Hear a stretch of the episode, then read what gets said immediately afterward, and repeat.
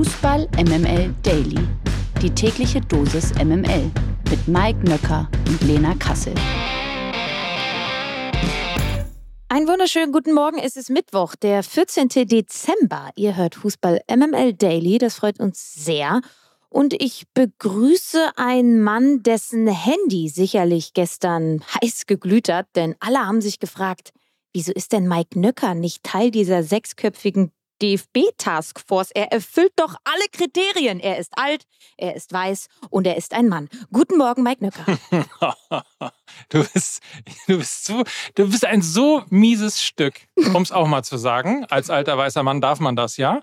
Natürlich, selbstverständlich. Weil bis, ich habe die ganze Zeit genickt. Die ganze Zeit, ja, finde ich auch, genau, richtig, ja, hm, ja, genau. Und dann das. Nicht fair. Ach komm ich hätte dem Fußball so viel mehr zu geben. Da muss ich mich halt weiter auf den FC St. Pauli konzentrieren. Das glaube ich äh, aber sofort, dass du dem DFB weitaus mehr geben könntest als der eine oder andere. Aber lass uns mal der Reihe nachmachen und äh, dementsprechend fangen wir natürlich erstmal hiermit an. One, two, three, and then I want to hear Qatar, Qatar, Qatar, okay? Am gestrigen Abend kam es zum ersten Halbfinale dieser Weltmeisterschaft. Messis Argentinien traf auf Modrics Kroatien. Und was soll ich sagen? Mike Nöckers WM-Traum, der lebt weiter, denn Argentinien steht zum sechsten Mal im WM-Finale. In der Vorschlussrunde beim Duell mit Kroatien haben die Argentinier Herausforderer Kroatien eiskalt abblitzen lassen und defensiv quasi nichts zugelassen. Und vorn, ja, vorn machten Stürmer Alvarez mit einem Doppelpack und natürlich der nicht vom Ball zu trennende Messi den Unterschied. Und ich glaube, der Mythos, der die Kroaten lange getragen hat durch dieses Turnier, der wurde am gestrigen Abend entzaubert und durch den Mythos Messi ersetzt. Und die Kroaten, die hatten den Ball und die Argentinier haben gesagt, ihr könnt ihn auch gerne haben, denn ihr habt ja keinen Stürmer und deshalb macht einfach mal und wir stellen uns hinten rein und kontern euch aus. Das war lange der Plan, der ist sehr, sehr erfolgreich gewesen. Die Kroaten haben eben mit Kramaric alleine vorne drin gespielt und das war nicht ganz so erfolgreich und das verwundert allen voran natürlich die Hoffenheim-Kenner nicht. Ich glaube, er steht bei äh, ja, einer einstelligen Zahl an Saisontoren, ähm, befindet sich auch im Formtief. Also die Kroaten hatten viel toten Ballbesitz, hatten zwar die Dominanz, aber hatten keinerlei richtig gefährliche Aktionen in der Box. Das haben die Argentinier einfach sehr, sehr, sehr, sehr schlau gelöst. Und natürlich geht jetzt auch die GOAT-Debatte in ihre nächste Runde. Ich sag mal so, wenn Messi wirklich jetzt auch noch den WM-Titel für sich beanspruchen kann, dann glaube ich, ist diese Debatte dann auch wirklich vorbei. Herzlichen Glückwunsch an dieser Stelle. Das MML Orakel. Heute Abend dann um 20 Uhr steigt gleich schon mal das nächste und auch letzte Halbfinale. Das Überraschungsteam aus Marokko trifft auf den amtierenden Weltmeister aus Frankreich.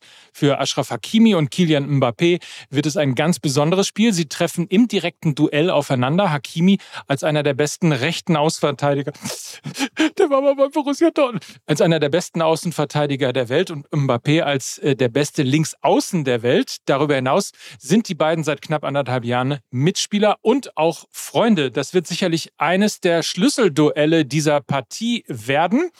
Einige WM-Favoriten hat die marokkanische Mannschaft ja schon aus dem Turnier geschmissen. Besiegen sie auch die letzte ehemalige, ich weiß gar nicht, ob es die letzte ist, aber die nächste ehemalige Kolonialmacht aus Frankreich und sorgen für die nächste Riesensensation? Mm, ich sag mal so, ähm, ich glaube, Frankreich ist mitunter die beste Kontermannschaft der Welt. Also das können sie einfach richtig, richtig gut. Dafür haben sie die prädestinierten Spieler mit Dembele und Mbappé. Und man hat ja gesehen, wozu das führen kann. Kyle Walker hat das hervorragend gemacht bei der englischen Nationalmannschaft, wie er das Tempo allen voran von Kylian Mbappé genommen hat. Damit beraubst du ihn einer der Stärken, die sie nun mal haben. Ähm, und das kann Marokko. Sie bieten wenig Rasen an, sie bieten wenig Tiefe an. Und das kann wirklich für Frankreich richtig, richtig schwer werden, wenn sie das so aufziehen, wie sie es oft aufgezogen haben. Also dem Gegner den Ball geben und dann mal gucken, was passiert. Ich glaube, das wird gegen Marokko nicht funktionieren. Sie müssen das Spiel machen. Marokko wiederum kann aber auch richtig gut kontern. Das haben sie bei dem Turnier eben auch unter Beweis gestellt. Das heißt, es kommt, glaube ich, auf einen Geistesblitz von Deschamps an. Und wenn er den nicht hat und einfach nach Schema F verfährt, dann kann Marokko auch den amtierenden Titelverteidiger aus dem Turnier werfen. Ja.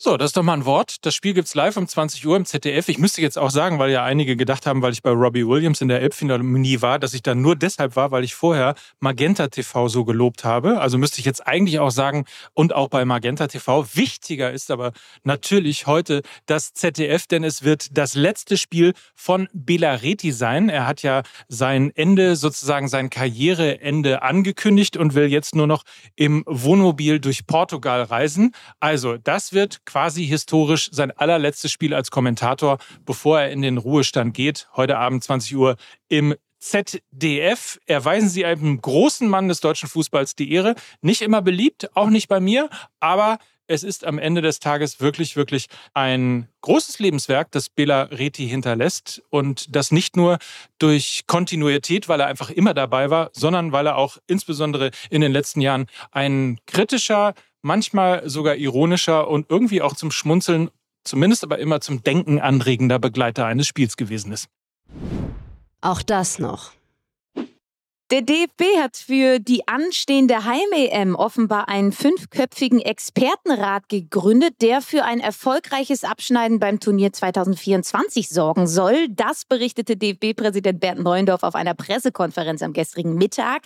Die DFB-Kommission besteht aus ehemaligen und aktiven Top-Managern der Bundesliga, die Hansi Flick beraten sollen. Namentlich werden Rudi Völler, 62 Jahre, Matthias Sammer, 55 Jahre, Karl-Heinz Rummenigge, 67 Jahre, Oliver Kahn, 53 Jahre und Oliver Minzlaff, 47 Jahre genannt. Zusätzlich sollen DFB-Präsident Bernd Neuendorf und auch Vize Hans-Joachim Watzke unterstützen. Ziel des Expertenrates ist es, die Heim-EM in knapp anderthalb Jahren erfolgreicher als die vergangenen Turniere zu gestalten. Die Gruppe soll die Entwicklung der deutschen Nationalmannschaft und des DFB Zitat, begleiten, hinterfragen und unterstützen und mit Bundestrainer Hansi Flick konstruktiv zusammenarbeiten. Die genauen Aufgabenbereiche blieben unklar. Ja, das Motto habe ich ja gestern getwittert. Wenn ich nicht mehr weiter weiß, gründe ich einen Arbeitskreis. ähm, was macht denn die Meldung mit dir, Lena? Also ich habe mein erster Gedanke war, dass mir persönlich bei dieser Taskforce definitiv noch Waldi für die Medienarbeit äh, gefehlt hat. äh, Max Eberl natürlich für die Kommerzialisierung, also als Kämpfer dagegen und vielleicht ja auch noch Uli Hoeneß als Zugpferd für die Finanzen. Ja, auch wie man Steuern sparen kann. Ja, genau. Also dann wäre, glaube ich, die Taskforce äh, komplett gewesen. Ähm, natürlich Spaß beiseite was machen diese sechs Köpfe mit mir? Also ich habe allen voran daran gedacht, dass sie ja seit Jahren den deutschen Fußball dominieren und äh, eben auch in gewisser Weise den deutschen Fußball auch ins Abseits gestellt haben. Und dann habe ich mich natürlich gefragt, warum sollen dann ausgerechnet diese sechs Männer jetzt den deutschen Fußball retten? Also das wirkt ein wenig äh, grotesk. Entweder du willst halt echte Veränderungen hinsichtlich Transparenz, Diversität, Fannähe, das will der DFB ja augenscheinlich, das propagieren sie zumindest immer nach außen. Dafür brauchst du allerdings Mut. Oder du gründest eben diese Taskforce, die für mich persönlich für ein Weiter so und auch für die Vergangenheit steht. Also wenn du das Ziel hast, dass bei der EM 2024 wieder der Schulterschluss mit den Fans gelingt, dass du eine Fannähe hast, eine Begeisterung in Deutschland hervorrufen kannst, dann musst du erstmal auf die Idee kommen, dass du dann den neuen Geschäftsführer von Red Bull Germany und auch noch Rolex-Kalle äh, in diese Taskforce setzt. Also das ist schon also sehr grotesk. Ähm, ich habe noch ein paar weitere Punkte, aber ich möchte, dass du jetzt auch erstmal deine Gedanken äußern darfst. Vielen Dank. Also grundsätzlich muss man mal sagen, dass jede personelle Entscheidung ja immer auch Menschen auf den Plan ruft, die viel bessere Ideen haben, viel bessere Leute kennen und ganz andere Vorschläge hätten. Insofern konstatieren wir mal als erstes, dass es überhaupt einen Expertenrat gibt, ist gut, ist richtig und dass es den erst jetzt gibt, ist grundsätzlich peinlich. Und das sollte bei so viel Erfolg und Wissen im Fußball nämlich eigentlich ja beim DFB Standard sein. Ähm, wir gucken nur an die Sebener Straße. Der FC Bayern ist unter anderem auch deshalb so erfolgreich, weil er es über Jahre und Jahrzehnte immer geschafft hat, ähm, Persönlichkeiten aus dem Verein, Athleten aus dem Verein, ähm, die sehr erfolgreich waren, eben äh, an sich zu binden und die mit quasi einer DNA des Vereins, wie es immer so neudeutsch und so schön heißt, ja letztlich an den Verein gebunden werden und ihn dann dadurch letztlich auch weiterentwickelt haben. Insofern darf man die Frage stellen, warum es das eigentlich jetzt, jetzt beim DFB gibt. Das Zweite, was mir aufgefallen ist, ist das Wie. Und dann habe ich gelesen, dass es ja nicht nur ein Gremium gibt, denn zum Expertenrat gibt es ja auch noch eine Arbeitsgruppe. Und zwar mit Philipp Lahm, mit Heike Ulrich, das ist die Generalsekretärin, und mit Celia Sasic, der EM-Botschafterin. Und da heißt es, wir werden schauen, wie wir künftig den Bereich aufstellen, um erfolgreich zu sein. Und wir werden selbstkritisch sein. Und das ist tatsächlich das, was ich mir für den gesamten deutschen Fußball gewünscht hätte. Erst die Themen, dann die richtigen Menschen dafür. So macht man es in der Politik in der Regel auch immer. Und dann würde man eigentlich sehr schnell auf ganz andere Themen kommen. Auf Nachwuchs, auf Analyse, auf Daten, auf Fans, auf Kommunikation. Und das sind nur einige Bereiche, die man nennen müsste. Und dann kommt man eben auf andere Namen. Und noch ein Zitat, gebe ich euch mit. Schreibe ich dem DFB ins Poesiealbum, wer immer tut, was er schon kann, bleibt immer das, was er schon ist. Von Henry Ford. Insofern ganz klares Statement für Diversität und zwar nicht nur bei den Geschlechtern, sondern auch bei Herkunft, Ansicht, Meinung, Spezialgebiet und, und, und. Und das Schöne ist ja, dass äh, die Begründung von Bernd Neuendorf auch war, warum in dieser Taskforce keine einzige Frau sitzt. Naja, weil es ja um den Männerfußball geht. Das ist so. Ja, oh, ja aber, aber Lena. ah, das ist schon echt. Die Aussage ist schon echt schwierig. Äh, Du darfst dich doch hier auch nur äh, zum Frauenfußball äußern, oder? Habe ich, dich jemals, hab ich dir jemals was zum Männerfußball sagen lassen? Es gibt ja darüber hinaus ja auch noch ein Zeichen, was nach außen gesendet wird. Wenn du eben so medienwirksam das nach außen propagierst. Also es wurde eine eigene Pressekonferenz ja, ins Leben gerufen, um das wirklich medienwirksam nach außen zu plärren. Guck dir doch jetzt mal die Nationalmannschaft an. Endlich ist es halbwegs divers mit Musiala, Gnabry, Sané, Rüdiger und diese Nationalelf ist endlich auch mal ein Abbild von unserer Gesellschaft, in der wir leben. Und das ist nun mal eine diverse Gesellschaft. Und wenn man alle in dieser Gesellschaft mit dem deutschen Fußball abholen will, dann sollte man eben keine nach außen kommunizierte Taskforce aufstellen, wo keine Frau, kein POC und keine U50-Person vertreten ist. Also damit verspielst du eben auch die große Chance, endlich mal wieder die Jugend hinter den deutschen Fußball zu vereinen oder eventuell neue Zielgruppen zu erschließen. Ja? Keiner hat doch mehr Bock auf den DFB, wenn der DFB 2022 immer noch Rudi Völler oder Oliver Kahn heißt. Ja? Ich meine, keine Ahnung, dann stell da halt Asamoah hin. Mach doch Martina Voss-Tecklenburg oder Kedira. Auch wenn die vielleicht nicht über so viel Erfahrung verfügen, wäre das doch ein brauchbares Zeichen nach außen. Wir wollen etwas bewegen, wir wollen etwas verändern, wir wollen gelebte Diversität. Das ist etwas, woran der DFB lahmt. Es geht nicht nur um das Sportliche. Ah, da bin ich aber nur halb deiner Meinung. Ich verstehe, woher du kommst und ich weiß aber nicht, ob das nicht eher etwas ist, was man aus der Politik fordern könnte. Also zu sagen, da muss ein Spiegel der Gesellschaft her und das muss auch zum Beispiel in einem Parlament oder in einer Minister Innenriege eben dargelegt werden. Ob das beim Fußball so ist, weiß ich nicht so ganz genau. Diversität ja. Ich würde immer dafür plädieren, es müssen einfach alle Experten, es heißt Expertenrat, es müssen alle Experten für alle Aufgaben rangeholt werden. Ob das dann ein Mann ist oder zwei Frauen oder sieben Frauen oder Menschen mit Migrationshintergrund oder nicht, ist eigentlich total egal. Ich verstehe total, woher du kommst. Ich finde es genauso beschissen, dass im deutschen Fußball irgendwie kaum Frauen etwas zu sagen haben. Und dieser Aufsichtsrat bzw. dieses Expertengremium ist wirklich schlecht besetzt. Und zwar nicht, weil alle für sich irgendwo schlechte ähm, Charaktere sind. Jeder für sich ist natürlich ein verdienter Funktionär oder Ex-Spieler oder ähnliches im deutschen Fußball. Aber die Belegung dieses Expertenrates sollte für mich total nach Expertise, äh, nach Wissen und nach Spezialdisziplin geben.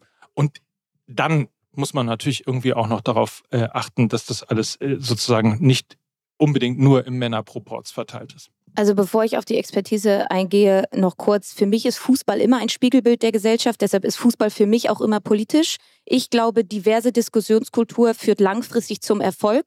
Verschiedene Sichtweisen, Auf vor allem auch Fall. Sichtweisen von außen und nicht nur aus dem Dunstkreis des Auf deutschen Elitefußballs. Äh, Und ich glaube auch, dass Männer und Frauen Sichten dabei helfen. Ich glaube, dass alte und junge Sichtweisen Keine dabei Frage. helfen. Und ich glaube auch, dass es, dass es deutsche und auch Sichtweisen aus dem Ausland braucht. Und jetzt zur Frage der Qualität. Das sagen ja jetzt auch alle. Ah, aber es geht doch um Qualität. Wenn wir uns das diese Taskforce mal anschauen, dann würden mir direkt sechs Namen einfallen, die besser passen würden, die verschiedene Aufgabenbereiche bekleiden würden und die teilweise mehr Expertise haben als die genannten Köpfe, die da sind. Zum Beispiel, äh, also jetzt mal kurz, Oliver Minzlaff ist überhaupt gar nicht mehr im Fußball tätig. Was soll er denn bekleiden? Das ist ja kein Argument. Darüber hinaus ausreichende Expertise in Sachen Nachwuchsförderung hat, wenn überhaupt, Matthias Sammer in diesem Gremium. Das ist ja etwas, was ja auch immer beim DFB propagiert wird, dass das ja sozusagen das große Problem ist, dass da viel verschlafen wurde. Was seine Expertise in Sachen Nachwuchsförderung gebracht haben, sehen wir bei Bayern München und Borussia Dortmund. Kein einziger Spieler aus dem eigenen Nachwuchs in der Profimannschaft.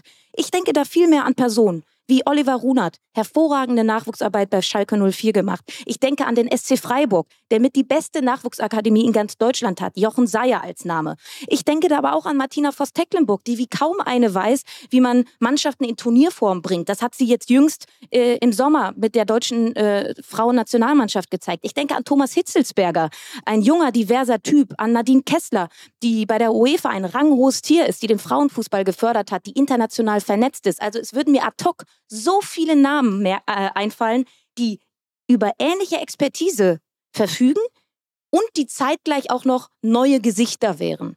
Ich bin äh, voll bei dir. Ich unterstütze das total. Ich ähm, habe nur eine andere Herangehensweise und wir landen bei all dem genau dem, was du gerade gesagt hast. Und nochmal, um es nochmal sehr deutlich zu machen, die, die Taskforce oder die, der Expertenrat, der da jetzt vorgestellt wurde, der könnte auch die Programmankündigung, um mal in diesem Moment auch Peter Ahrens vom Spiegel äh, zu zitieren, das könnte auch die Programmankündigung für den äh, Fußballstammtisch Doppelpass am Sonntag bei Sport 1 sein. Ohne Frage. Also ich bin, wir sind da nochmal auf gleicher Linie, kommen nur aus zwei unterschiedlichen Argumentationslinien. Ja, es würde, äh, das hast du mir auch geschickt, es würde ja niemanden überraschen, wenn jetzt auch Oliver Pocher plötzlich da auftauchen würde, ne? Oder Matze Knob. Für Musik, als Musikminister. Schwarz und Weiß, wir stehen an deiner Seite. Oder so ein Eide, an Eides Stadt. Schwarz und Weiß, wir stehen an deiner Seite. Mit Pocher kommen die Fans zurück. So halt. Oh Gott. Die traurige Nachricht. Der ehemalige iranische Fußballprofi Amir Nasr Azadan ist in seiner Heimat zum Tode verurteilt worden. Das berichten lokale Medien. Nasr Azadan wurde offenbar bei den Unruhen am 25. November verhaftet und wenig später des Hochverrats beschuldigt, weil er, Zitat, Teil einer bewaffneten und organisierten Gruppe gewesen sein soll, welche mit der Absicht operiere, die Islamische Republik Iran anzugreifen. Die Spielergewerkschaft FIFPro äußerte sich bestürzt zur Verurteilung des 22-Jährigen. FIFPro ist schockiert und betroffen von den Berichten, dass dem Fußballprofi Amir Nasra Asdani im Iran die Hinrichtung droht, nachdem er sich für die Rechte der Frauen und grundlegende Freiheiten in seinem Land eingesetzt hat. In den vergangenen Tagen hatte das iranische Regime mehrere Demonstranten hingerichtet. Internationalen Medienberichten zufolge wurden seit Beginn der Proteste im September zwölf Menschen zum Tode verurteilt. Die MML Gerüchteküche. Puh, ganz schön harter Teamwechsel. Wir versuchen es trotzdem. Startrainer José Mourinho ist offenbar ein Kandidat für den Posten des portugiesischen Nationaltrainers, sollte Fernando Santos entlassen werden. Das berichtet die italienische Zeitung Corriere, Corriere wie sagt man das? Corriere? Corriere Corriere, dello Sport. Corriere Corri- dello Sport. Co- Corriere del So halt in der Art. Corriere dello Sport. Corriere dello Sport. So. Corriere dello Sport. Unmittelbar nach dem Aus hatte Santos bereits angekündigt, nicht zurückzutreten zu wollen. Zitat, ich habe bereits mit dem Verbandspräsidenten gesprochen. Wenn wir nach Portugal zurückkehren, werden wir mit Ernsthaftigkeit und in aller Ruhe über meinen Vertrag reden. Rücktritt gehört nicht zu unserem Vokabular. Das sagte der 68-Jährige, der Portugal ja 2016 zum EM-Titel geführt hatte. Allerdings könnte ihm die Entscheidung vom Verband abgenommen werden, trotz Vertrages bis 2024. Laut dem Bericht soll Mourinho sogar die Möglichkeit gegeben werden, gleichzeitig zu seinem Posten als Nationaltrainer auch Coach der AS Rom zu bleiben und eine Doppelfunktion auszuüben. Hierbei müsste die Roma allerdings natürlich mitspielen. Die nächste Länderspielperiode steht im März 2023 an. Bis dahin sollte eine Entscheidung gefallen sein. Mourinhos Vertrag in der ewigen Stadt läuft noch bis 2024. Im Grunde genommen kann man sagen, der portugiesische Verband hört Fußball MML, denn das war der Vorschlag von Lukas Vogelsang für den DFB zu sagen, wir nehmen Jürgen Klopp für anderthalb Jahre und der macht einfach beides. Und äh, für alle, die die neue Folge MML noch nicht gehört haben, holt das mal schleunigst nach. Jetzt wünschen wir allen noch einen schönen Tag. Fußballabend ist ja auch schon wieder, ne? Nächstes Halbfinale, ja. 20 Uhr. Ja.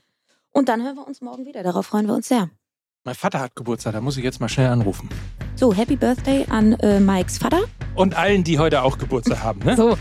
So, in diesem Sinne, habt einen feinen Tag. Mike Nöcker. Und Lena Kassel für Fußball MML. Tschüss. Tschüss. Dieser Podcast wird produziert von Podstars bei OMR.